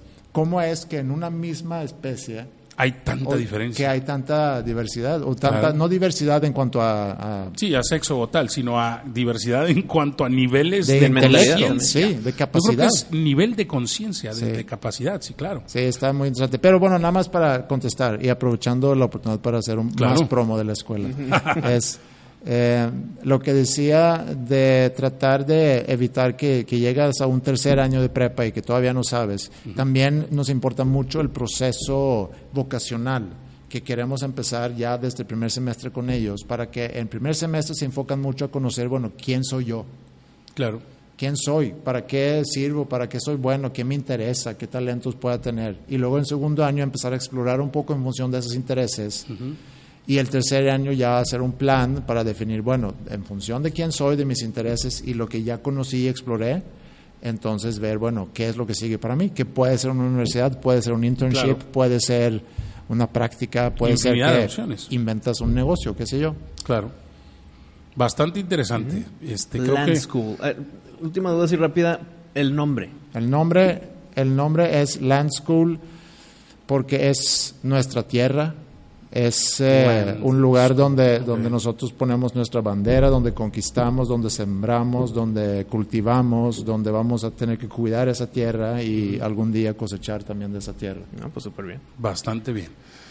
Mi querido Andreas, tenemos una dinámica muy padre. Siempre al final Este, de los episodios. Siempre al final de los episodios pedimos a, a los invitados que nos recomienden, nos hagan una recomendación, porque Andreas después, aparte de ser fundador de una, de una preparatoria, aparte de ser músico, aparte de conocer, este, de ser una persona que está muy ocupada, yo me imagino que Andreas tiene ese espacio, ese tiempo para divertirse un rato y poner Netflix o poner Amazon Prime o poner HBO Go o lo que sea que tú veas y que te hace El unwind, desconectarte. el unwind, el ocio. Exactamente. El descanso, el tiempo de Andreas, no de papá, no de maestro, Sí, no de nada. Sino el tiempo de Andreas, exactamente. ¿Qué serie nos puedes recomendar? Cada uno vamos a decir una serie que recomendamos Bueno, no, espérame. o película. Puede ser película, O, película, o- serie, documental. O, en su caso también tal vez un libro. Ah, claro, sí, Película, claro, serie, ser. libro, algo de entretenimiento, Algo de entretenimiento. de tiempo personal. sí. ¿Qué recomiendas? O, o si quieres, mientras piensas, te doy la mía y ahorita la deja el Mario y luego Sí. regresamos a ti. Por ejemplo, esta semana mi recomendación Ah. es, no es una película ni una serie, es un canal de YouTube. Ándale, a ver, échalo.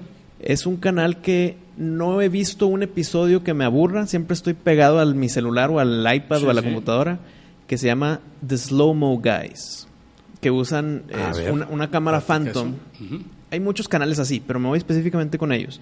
Eh, hacen una cámara Phantom y hacen cosas, experimentos, explosiones, eh, tiros al arco, pero todo como que en súper ultra Slow-mo. Entonces tú ves cosas que no Ya- ves ya en el día a día. Sí, sí, sí. Entonces hay, hay de que una gota, pero de, de un elemento, creo que es cadmium, que es tipo como si fuera espejo líquido. Y lo empiezan a tirar para ver cómo se, se desparrama. Y, pero tan en cámara lenta que ves otro mundo. O sea, es satisfying, es como ver a alguien jugar con slime. Sí, sí, sí, Ok, sí, sí. sí es tema satisfying, pero creo que es un poquito más. Es algo de que, oye, un- una explosión de un cohete en 4 de julio. Y Tú, tú nada más ves y, ah, mira qué bonito. Pero si lo ves en slow, en slow-mo. lo disfrutas no tanto Es en satisfying, sino lo ves como que mira cómo se va aprendiendo, mira cómo realidad. sueltó. Entonces, cada episodio, eh, yo estoy con el ojo abierto de que es, que es que no lo he visto de esa forma. ¿Cómo Y se llama? The Slow Mo Guys. Sí. Y, y no, no nada más tanto el contenido, sino los dos hosts. Son, son personas que le saben, pero no tanto están experimentando con nosotros la audiencia. Entonces estamos estás aprendiendo experimentando todo. con ellos, Eh, claro. eh, como canal de YouTube se me hace uno de los más, no nada más entretenidos, sino educativos, entre comillas. Pues no sé si lo llamaría educativo, pero. Bueno, te abre el ojo a otras Pero, cosas. ok. Esa es mi recomendación. Un canal de YouTube que nunca Un había canal de recomendado. YouTube. sí. Si ya vamos a recomendar canales de YouTube, compadre, o sea, cayendo en la misma, Mad Hunter, este buscador de juguetes de coleccionables. Mm, ok. Es es un güey que, digo, yo ahorita que lo estoy experimentando, que me metí a coleccionar Funcos, gracias a una buena amiga alumna este, de, de- de la- un curso de literatura que yo daba, este, me enseñó, me puso una foto del Chapulín, de un Funko del Chapulín y del Chavo. Funko. Funko, Sí, es, un- los es una pops. figurita de vinilo, Ah, Funko ok. Los Pop. cabezones, ¿no? Entonces me volvió loco esa madre y los empecé a coleccionar y ya puse mi app y ya este ya vi te, te ponen el wish list tú vas poniendo ahí está todo el catálogo vas poniendo el wish list y ya me di cuenta que mi wish list va arriba de ¿Cuántos dos mil y pico de dólares ¿Cuál es el 100% de la Entonces, colección? mi wish list se va a tardar un rato ¿Cuántos ¿Eh? Funcos hay? Yo sé, yo sé, yo sé. Pero No, debe no haber, sé. no, debe haber algo, un millón. no yo creo No que sé, güey. No sé. porque hay, de, todo. Hay de todo. Pero bueno, este cuate, este canal de YouTube es como una aventura cada vez y va a todos los lugares del mundo, va a Japón, a la tiendita que está en lo más recóndito de tal.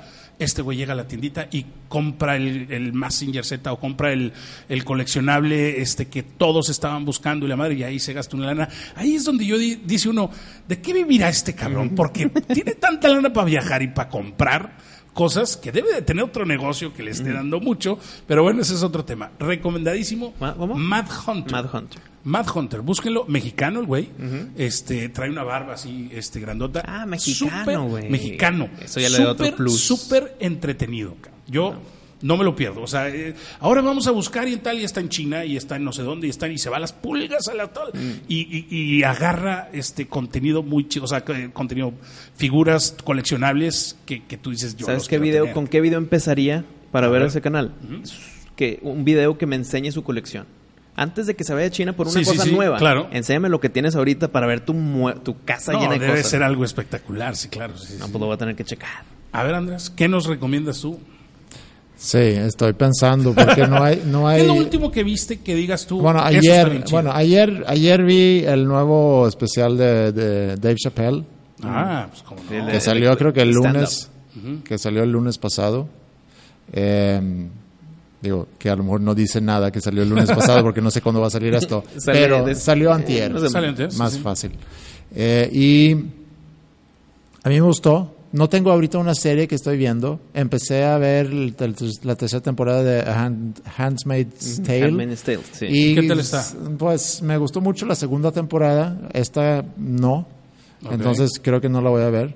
Eh, Ah, sí, pues últimamente he estado y, y- y te dije cuando, oye, que vamos a hablar de Sí, tu... sí, sí. Y digo, híjole, últimamente no he tenido tiempo. Ese tiempo Eh, libre. ese Sí, tiempo libre. eh, he estado... Y, y ahorita me estoy, como estoy dando clases también en la prepa y tengo que estudiar mucho para, Claro. dar, para dar mi clase. Y lo disfruto mucho, conozco mucho, aprendo mucho. Pero me la paso en, en YouTube viendo videos que les quiero que quiero utilizar en mi utilizar material, para- etcétera. Eh, pero no voy a recomendar eso porque digo es Sí, no, claro. es cosas de filosofía, No, de Dave ética. Chappelle. Dave Chappelle. show. El Sí. Está- Dave ¿Dónde Chappelle. lo encontramos? ¿En En Netflix? Netflix, sí. Se llama Perfecto. Sticks and Stones, se me Sticks hace. Stones. Algo de Ok. Stones, sí. Muy chido. ¿No? Pues es el parte del dicho Es- de sí, claro. Don't break my bones. No, sticks and stones. Sticks and Stones, no. Can't break my bones. Sí, algo ¿Sí? así. Algo así va. No, pues está bien. Pues, eh, señorón, fue un verdadero, verdadero placer. Ah, espérame, pásanos tus Este, redes. Sí, pásanos tus redes. ¿Cuáles ¿Dónde son? te podemos encontrar? La Me gente pueden- que quiera pedirte información desde la prepa a pedirte información y que, oye, este Exacto. cabrón es alguien que se ve que sabe y te quiere preguntar este, sobre incógnitas que tenga de su Sí. vida, cabrón. ¿Dónde te podemos bueno, encontrar? pueden conocer más sobre la prepa en landschool.mx. Eh, a mí, si me quieren buscar, me pueden buscar en Twitter. Ahí estoy como Andreas Ostberg. Ostberg, Tendría que ponerlo aquí abajo. Sí, porque- Sí, ahí lo lo ponemos, ponemos, lo sí, ponemos. Siempre lo ponemos. hemos puesto. Sí. Y en Twitter, eh, digo en Instagram, estoy como Andreas Ostberg MX. MX. Porque ya había otro Andrea Sosta. Pasa. Oye. MX es México, obviamente. En Suecia, ¿cuáles son las dos letras? Ese. Ese, ok. ese. No, pues ahí está. Pues muchas gracias, Andreas. Fue un verdadero placer tenerte por aquí. Estuvo buenísima ustedes. la plática y creo que se pudo haber alargado Sí, bastante más pues- porque aquí pues agarras un tema y cuando estás platicando con alguien inteligente, pensante, creo que se te va el tiempo. Un y- tema y- nace otro y tema, un nace tema otro nace tema, otro tema sí. y hay tanto por explorar. Entonces, pues estás invitadísimo a volver con nosotros este, y a seguir conversando. Lo disfruté mucho. Pues igual, este, a la gente que ya, este, que ya descubrió este canal, si les gusta, recomiéndenos para que pues haya más suscriptores. Píquenle ahí al botoncito de subscribe. YouTube, obviamente, los de afuera. Este, y pues nos vemos la próxima semana. Mi querido Wisto. Hasta un la placer, próxima. como siempre. Hasta Andreas, la próxima. gracias. Gracias. Muchas gracias, Andreas.